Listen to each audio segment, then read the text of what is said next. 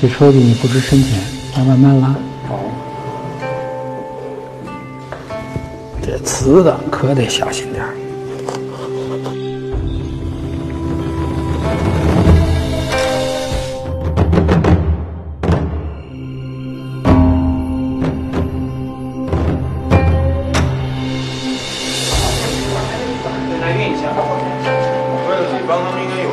一个人在紧急情况下，最重要的是观念，就是你要坚决。比如人家劫你，你在这种情况下，如果要动手，一定是就这一拳，就一点不能犹豫，打他软肋，他当场就差劲儿。这最简单的。我看那个什么网上教那个太复杂，什么一二三四，谁配合你啊？那没人配合你。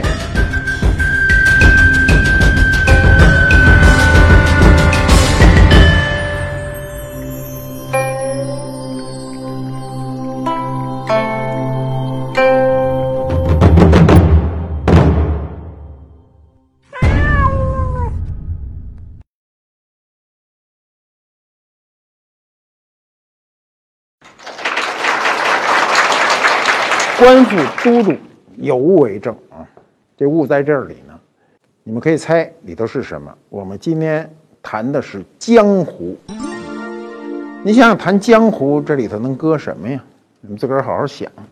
江湖这个概念呢，我们今天虽然每个人都挂在这个嘴边儿哈，但是，呃，你有时候追究起来，你还说不清楚这江湖是什么。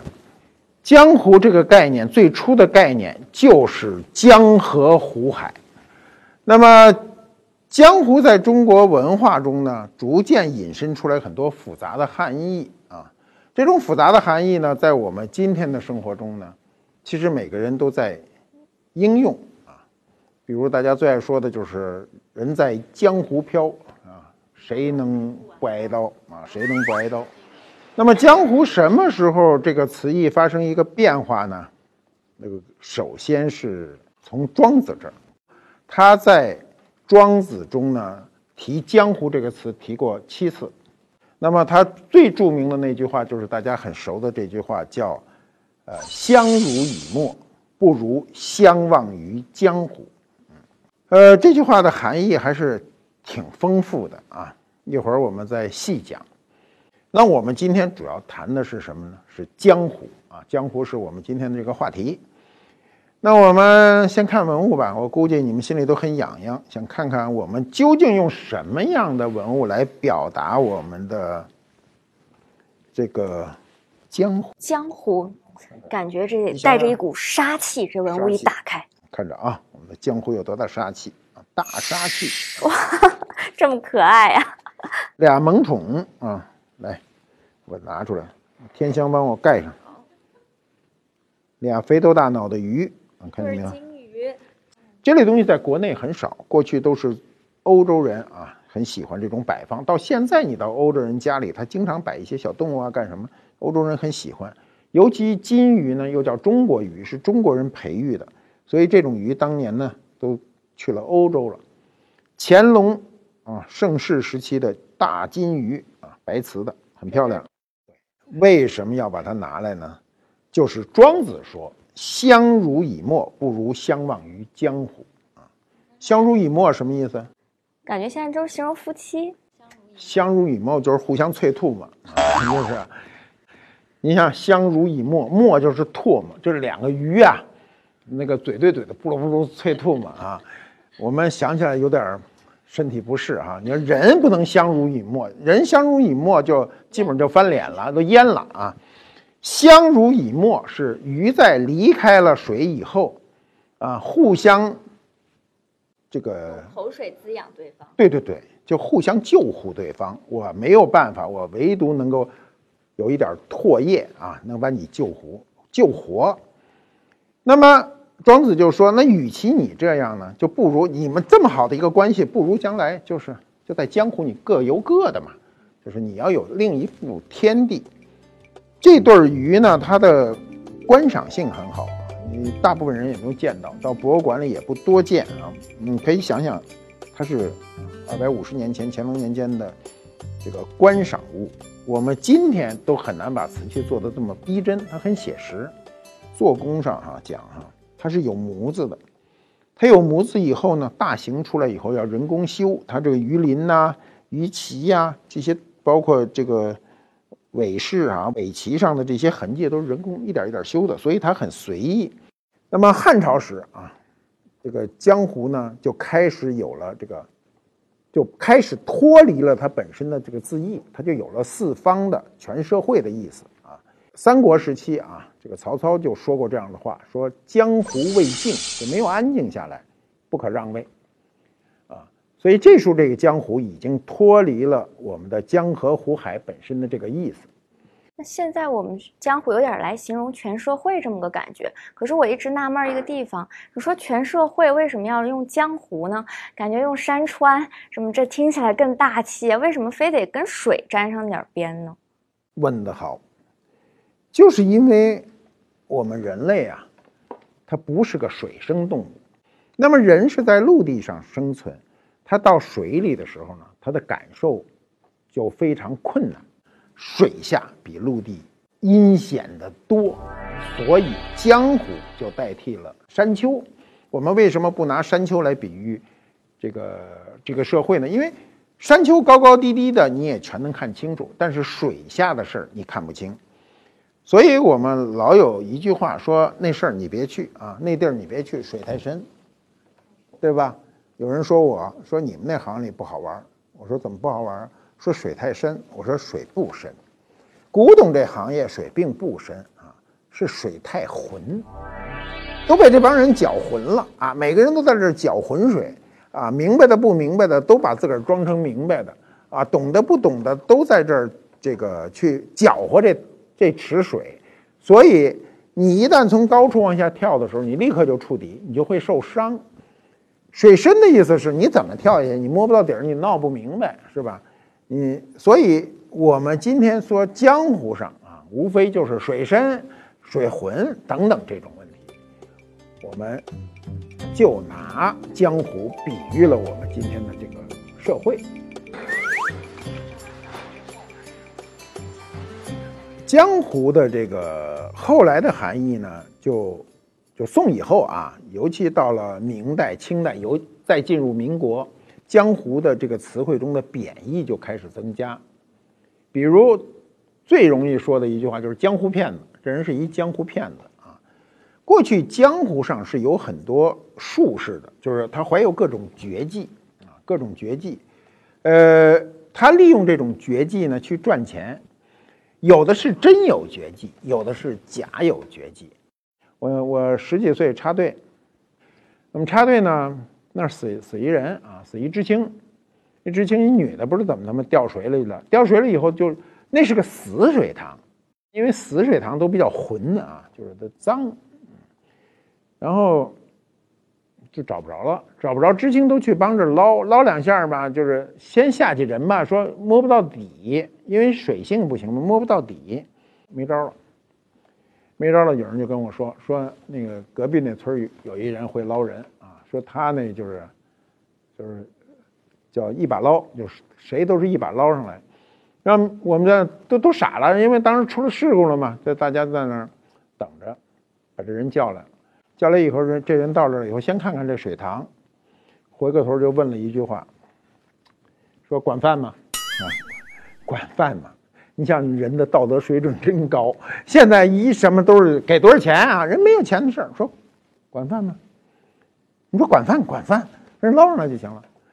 然后呢，在那看着啊，说女的都离开，讲究，说女的全离开。”男的，我说他有啥招啊？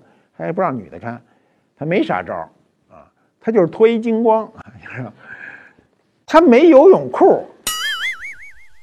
现在这个游泳衣是这个那个高科技，你看现在男男运动员都穿穿游泳衣全身的，为什么他不穿游泳裤啊？按理说他就穿一钉子裤就行了，对不对？哎，他不省他，因为这个面积越大，他那个阻力其实越小，他是高科技鲨鱼皮的。这哥们儿穿一大裤衩儿，他下去兜水啊。你你要穿大裤衩游泳，那个屁股老往上去，为什么他兜水啊？你想你想往下扎的时候，那裤衩就飞了。所以他脱一净光，然后我们在那看着哈，人到那水边哈，就是他没有姿势。你看你你想象都是运动员那歘一个鱼跃进去，那都是电影，他不是，他就趟着水哗啦哗啦哗啦进去了，嗡下去了，下去我们就等着他捞呢哈，这人没了，没了，没了。这多久看不见他上来啊？我就我让我觉得都有仨钟头了哈，因为咱大部分人憋气啊，一分钟之内，你不信你回家试啊，啊，你你要怕死，你拿一脸盆；你要不怕脏，就在马桶里就行哈。你这个把水放上，你把脸搁进去，我保你，你的憋的就基本上快死了。你抬头看，不到一分钟，这哥们儿咚就下去了。所有人一开始吧都等着哈，大眼瞪小眼等着，哎，他没了，没了，看说，哎呦我操，那怎么没了？哎，怎么回事啊？就呼，所有人都开始就是就，因为时间太长了，大家都认为又死了一个，又死一个，对，这人没戏了，死了。说这一天两命啊，说再怎么再找第三个人来打捞吧。这哥们儿嗖就从水里出来了，我当时惊着我了哈，就是我怎么也不能认为一个人在水底能待这么长时间。上来的时候呢，特自如啊。你像我们啊，过去我们学游泳的时候，在水底下哗刨一会儿，一上来，我都都都憋得快死了。人那没有上来又特自如，就没有这喘气，没有上来紧倒气儿，没有上来了，嗯，就上来了，嗯，就哎就那完全是演习上来。一看，哎呦，空着手怎么就上来了啊？然后这只手在水里，他人这都上来了，歘一滴了，印象深刻呀。脚心儿，一女的。惨白的脚心，这手攥着脚腕子，就上来了。那人让我彻底惊着了，我就觉得，当时我就觉得哈，这个江湖中一定是有身怀绝技的人。你知道这这池塘啊是不透光的，不是西沙群岛的能往下看十几米的。它下去水，我估计下去一米多，顶多两米啊，它就没有光了，它底下是黑的。他怎么去把这人捞上来的？我不知道啊！我在水底下是不敢睁眼的啊！你不戴上那护目镜，戴着护目镜特好看。我第一次戴护目镜在水底一睁眼一看，哎呦，这好看呀！这底下都是游泳衣呀，这个好看呐！哎呀，后来我到游泳池那就特愿意再戴上水晶下水底下好看。所以在过去的这个社会中呢，各种人有各种高招啊，每个人活着有自个儿的。这个活着的方式，啊，你比如我们的这个农业社会啊，是靠技艺生存。技艺两种，一种是要手艺，对吧？我会，呃，有一本独门绝技啊，比如我会做陶瓷，我就能养活全家，对吧？还有一种是无形资产，是技艺，啊，靠表演就是无形资产嘛，对吧？他要去这个学习。你不，你任何人再聪明，你也不会天生生下来就会说相声，你生回来就生下来就会唱歌，都不可能。你得跟人去学。所以呢，过去呢，我们的社会中呢，很重要的一点就是师傅。师傅，这个师傅呢，啊，是父亲的父。那我们今天呢说师傅，大部分是单立人这父啊。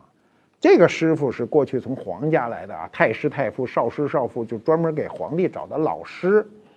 我们今天的师傅单立人这个师傅跟父亲的父这师傅呢，有一个根本的不同。过去说的这个师傅是不讲对价，因为他是你爹，你跟你爹讲什么对价？所谓对价就是平等的去谈一件事，不平等。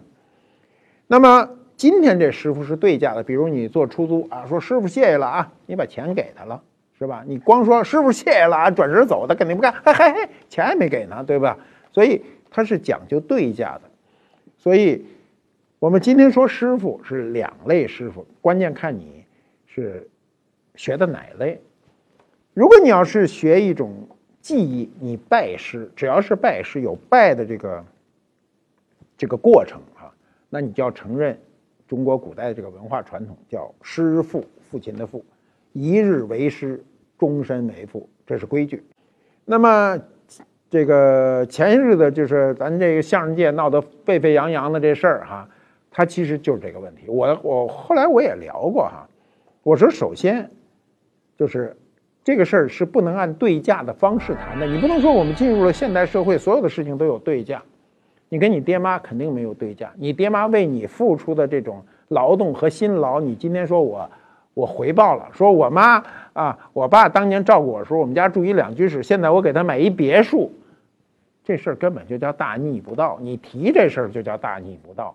就是如果你认为你的师傅啊就是你的亲爹，那就叫清官难断家务事。这些外人听着没有意思，说不清楚。谁谁差谁钱了？谁给谁钱了？谁打了谁？谁那天罚站没？罚站是应该的，对吧？你要学本事，学本事最有效的一个手段不是引导你，是戒律，告诉你什么不能做，你哪儿错了，你错了，打一下手板，你记一辈子。天天说错了没关系，咱们下回再来，你下回还错，对吧？所以人性中啊很重要的一点哈，就是我们最反对人性中的，就是说东西方都有。东西方都有一条哈，就是对人性中呢大恶是什么呢？背叛，背叛。只要你背叛了，这就十恶不赦。那么在这种的关系当中啊，在这个师徒之间的关系呢，它是一个非血缘关系，体现血缘价值的这样一个关系。就过去这种像梨园行啊，这个这个啊曲艺行啊这些行里有很多徒弟。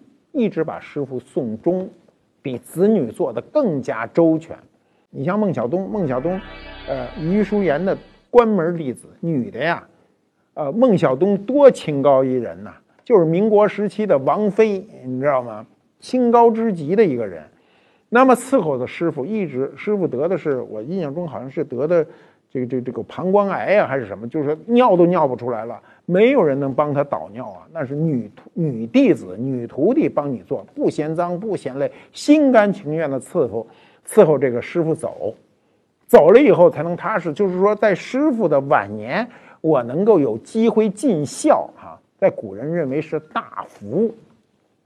我们老说久病跟前无孝子，如果你真的有机会伺候你的师傅，能够安然升天。你真是有福气啊！就是所以古人说嘛，“树欲静而风不止，子欲孝而亲不待”，没工夫等着你，对不对？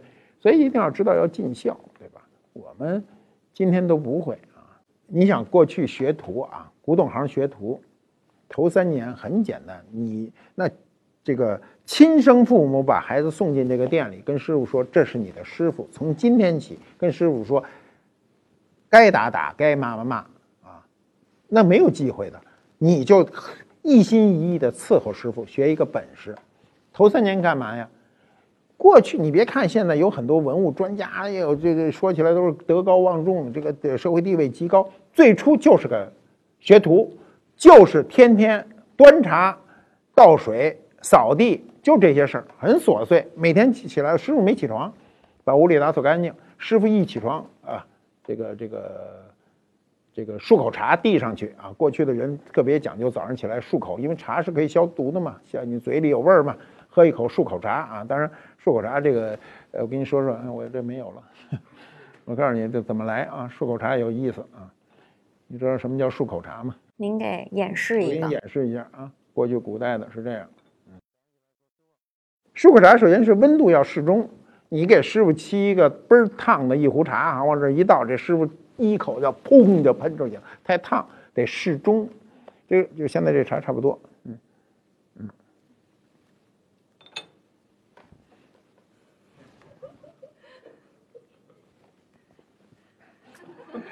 哎呀，我这没数，这不就乐呀？我想起来这事儿吧，我不是个演员，我弄不了这事儿啊。漱口茶是这样，我试试着给你们再学学啊。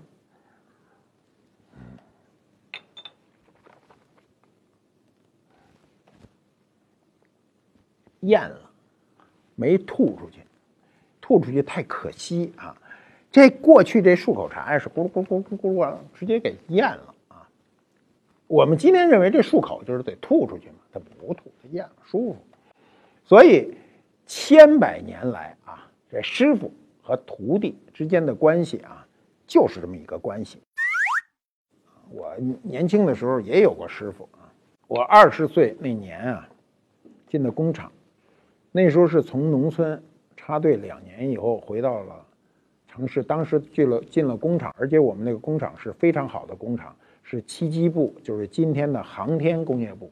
你们看，每次打上卫星、打这个洲际导弹，都跟我们当时的工厂有直接关系。那里的工人都是非常优秀的工人。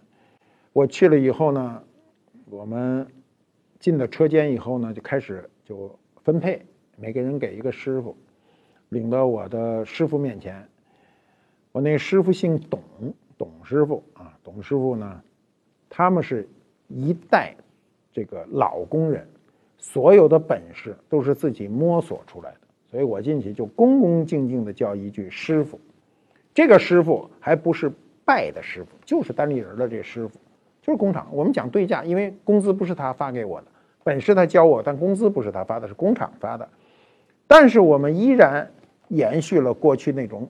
好的传统就是，首先我要比师傅早到，我永远不可能比师傅晚到。最好就是，哎，每天早上一到这个车间进去以后，一看师傅没来，就特高兴。师傅要早于我，我就特紧张啊。然后呢，给师傅去打热水。那时候机床旁边都有开水壶嘛，就暖壶嘛，去打完开水，找大号茶缸啊，从家里带点好茶给师傅沏上。这都是我。当工人时候啊，觉得心甘情愿的去做的是吧？这个我好在我那师傅特好，我那师傅不抽烟啊。有的那个这个这个徒弟呢，赶上一师傅抽烟呢，那很重要的一点就是给师傅点烟啊。你要自个儿抽，那你就得备备双份儿，就是自个儿一根儿，每回拿出烟来自个儿一根儿，给师傅一根儿，这都有程序的啊。你一拿出烟来，自个儿叼一根给师傅一根非常不礼貌。拿出来先给师傅一根自个儿再叼一根划火的时候，先给师傅点，再给自己点，这都是规矩啊！你现在觉得哈啊，拿根烟说师傅给你一根，好像赏赐师傅似的，啪点个自个儿吸完了，给师傅一个嘣儿一扔，这人一看就没规矩，是吧？我们过去那师傅就是徒弟点烟高兴啊，嘴上不说，不一定去说，但是高兴就是，以致到师傅抽烟不带火，是吧？没火，回回都是徒弟给点嘛？只要这烟往嘴上一怼啊，这个徒弟叭拿出火来，嘣一点，哎，高兴啊！有一天啊，烟拿出来一想，哎呦，徒弟没来，自个儿也没火，这嘴上就叼根烟，那么叼着叼着哈，叼着叼一天啊，过干瘾。你像这些啊，都是非常细节、非常小的事儿。今天的人可能都不是特能理解这事儿，说干什么呀？我凭什么呀？啊，我来了，我爹妈都是啊，把我视为掌上明珠啊。我在大学都是学生会主席，凭什么给你点烟？你那恶习是吧？你还不赶紧戒喽？所以在这种呃，就是在中国古代社会或者说江湖上形成的这种师傅规矩，不管你是学技艺的师傅，还是你后来有个对家的师傅，你只要在他身边，你就应该恭敬他。这个还跟年龄没关。我们过去是跟年龄有关，我们那师傅一看就是父辈人，啊，我进工厂时候二十岁，他起码四十多岁，那现在我都不知道我那师傅现在还在不在了。姚老师，咱们把第二件文物拿上来吧，嗯，拿上来我们换换，你看姚老师拿这个啊，这个我们先把这个收起来啊，这个很危险。等会儿啊，别着急，收文物。说一下姚老师，姚老师都脸红了。没化妆，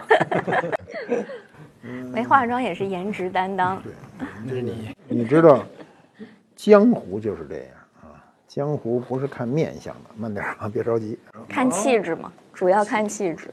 在江湖上，牛的人都是不带杀气的，带杀气的都不江湖。来，好，来好，我们再看看这个啊，这件也不带杀气。猜猜是什么？啊，江湖。哎呦。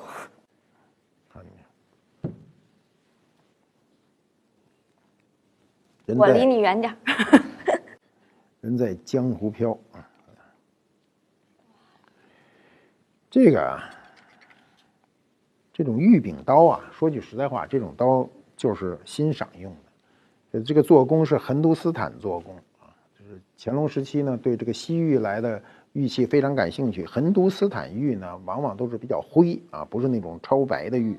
你看那种特别白饼的，往往不这个雕法。你注意看这个雕的很西洋味儿，看到了吧？对，很西洋味儿啊，这是曲线。对我们为什么把这样一个文物啊，多少带点凶气的拿到江湖这一级呢？为什么拿到江湖这一级？拿这个我就想到，大哥两个字儿。什么大哥呀？这是你要想，就是为兄弟两肋插刀。现在不是，现在都是插兄弟两刀。插兄弟两刀，那你回去吧。你那都是啥兄弟？啊，呃，为兄弟两肋插刀呢，这个是这个很野蛮的忠诚表达。所以野蛮就是我为兄弟去做事儿啊，我自个儿这个系一个带子，两边一边插一刀，嗯，插一个还不够过瘾，两肋两边插着刀是吧？我们贺龙元帅啊，两把菜刀闹革命。插两把菜刀啊，那也挺狂的。两把菜刀，今儿你插着出去，警察就来了，就肯定的。所以，他这个是一种意向表达。我们说的是个意向啊，为兄弟两肋插刀，就是拼命去了，拼命去了。呃，这种义气呢，在我们的江湖文化中呢，其实很重要啊。江湖文化中呢，呃，非常重要的一点叫信义。信义是两条啊，我说中国这词儿都是两条。信呢是忠诚，呃，只有忠诚啊，你才可能跟别人结合在一起。我们知道，就是忠诚这个事儿呢，必须经过一定的时间的考验，经过一些事儿，它才可能让人相信你。比如我们出去一块儿去做事儿，如果互相之间有怀疑，这个事情肯定做不好，也没法做啊。那么义呢，就是不讲对价。对吧？我们说义就不能给你讲对价，就说哎呦，咱兄弟帮你打架，给多少钱？给多少钱打多少拳，是吧？啊，那成买卖了，对，肯定不行。所以，呃，我们有个词儿啊，也是词性有些变化，比如大哥。你知道大哥相对什么产生啊？小弟呗。对，相对二哥产生，对吧？二哥、三哥、四哥，大哥、小弟，就是。它相对于其他的各种称谓产生大哥，大哥呢，做大哥很难的啊。就是我觉得生活中啊，每个行业都有大哥啊。说大哥来了，做的大哥做的好的呢，一定是做事儿非常周全。他不是大哥，一定不是对二哥好，不是对三哥好，大哥一定是对小弟好。越没有身份、越底层的人，他一定对他越好。你比如，你比如成龙啊，成龙在这个影视界呢是官称大哥啊，有人岁数比他大也叫大哥。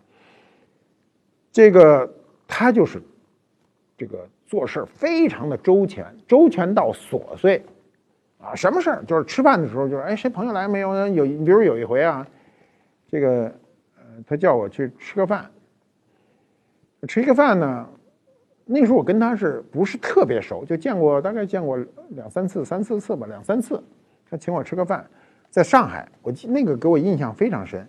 他们在一个很偏的地方，我在另外一个地方。他说：“你来吃饭。”我说：“因为他叫我说有点偏晚，我也没提前准备。”后来我说：“你们别等我，我会赶过去。”等我到他那儿吃饭的时候，都已经八，我记得都八点多了。八点多呢。他出来迎我，迎我，我看见啊，就说说要进去，一进去，三桌席啊，三十人，没动筷子，弄得我就特内疚哈。所以我说你们别等我呀，你等我，弄得我好像就不合适嘛。那么成龙就说，因为你说马老师你这次来就是很重要，我们大家都要等你啊，所以他就不能让别人动筷子。那我当时就很受感动，其实都是小事儿了，这都是小事儿，他对底下人的照顾。就每个人吃饭啊，每个就是他最大的乐趣就是看所有人都高高兴兴吃完饭，然后呢，他再草草扒拉两口。所以做一个大哥没那么容易，江湖上都是这样啊，就是你要知道怎么去帮助你底下的人，他都会遇到各种困难。那有人呢，有的做大哥的一看就是，哎，底下人遇到困难，就是有时候偷偷的，不会公开的。要做大哥做的不好，就说，哎呀，你遇到什么困难了？说呀，说这个。我们家遇到点灾啊，需要点钱，那柜上给支点钱吧啊，这这是一个做大哥的方式，让所有人看见我怎么样了。但是这时候可能会给底下人造成很多麻麻烦或矛盾。会做大哥的肯定把你叫一边说，你好像有点问题啊，有什么问题？一说哦，偷偷的塞点钱，不让任何人知道。你知道一个人的这个。随着道德修养的增这个增加呀，慢慢你会知道，你给别人的时候，一定要让别人比你还舒服。你有能力救济人的时候，你心里是非常舒服的。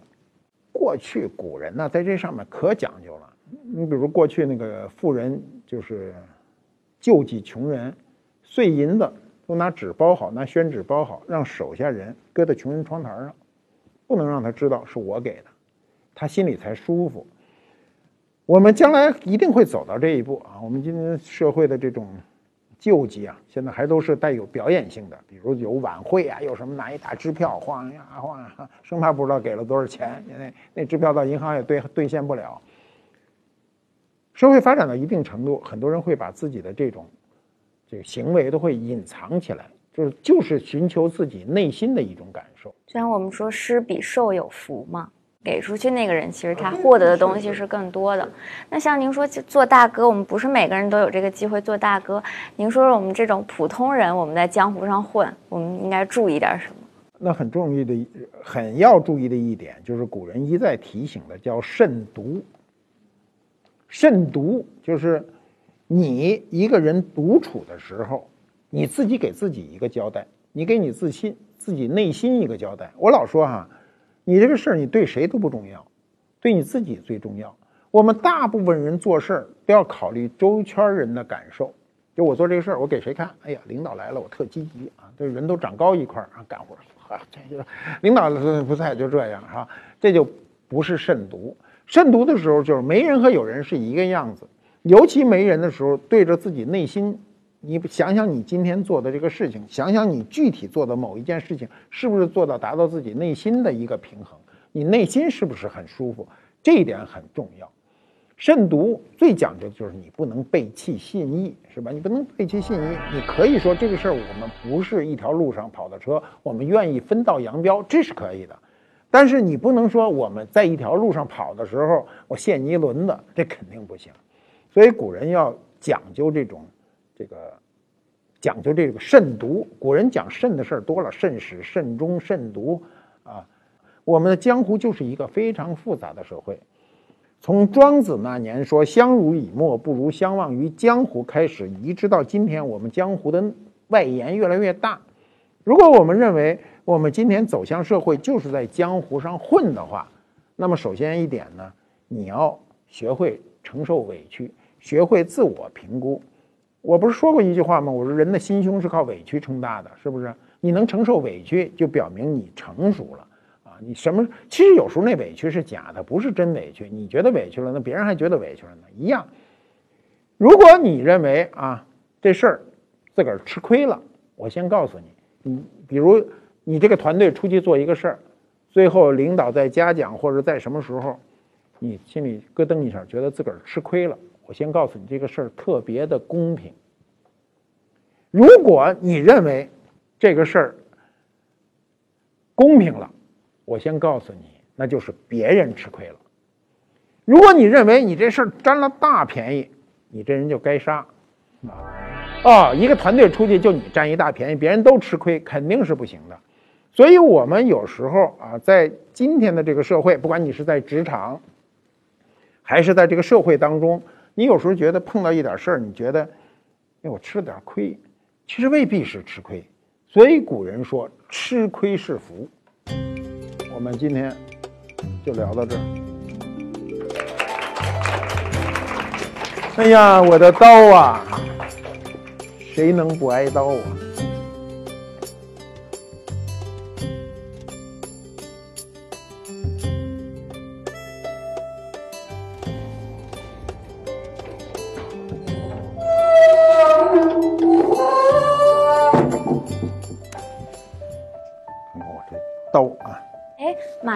您这刀，您刚刚说到您这刀，我就在想，哎，两肋插刀的故事，我们现在这一代年轻人看不到，我们就在电视剧《春风十里不如里》里面，这一言不合就帮兄弟打架，不然砸个脸盆啥的。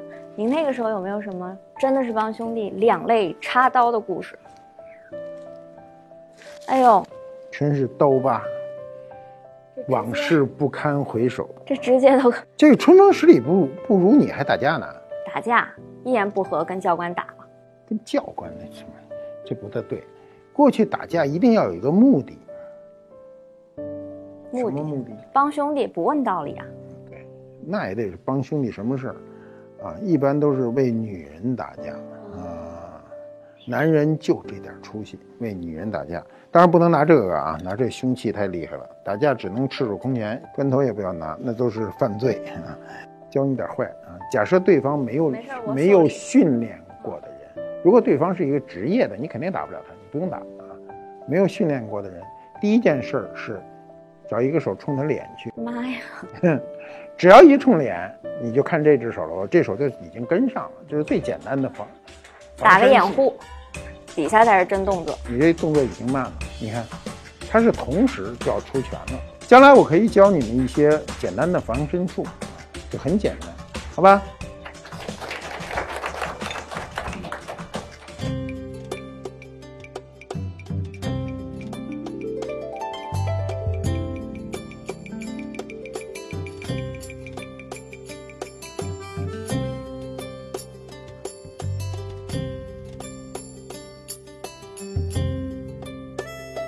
这世界很酷。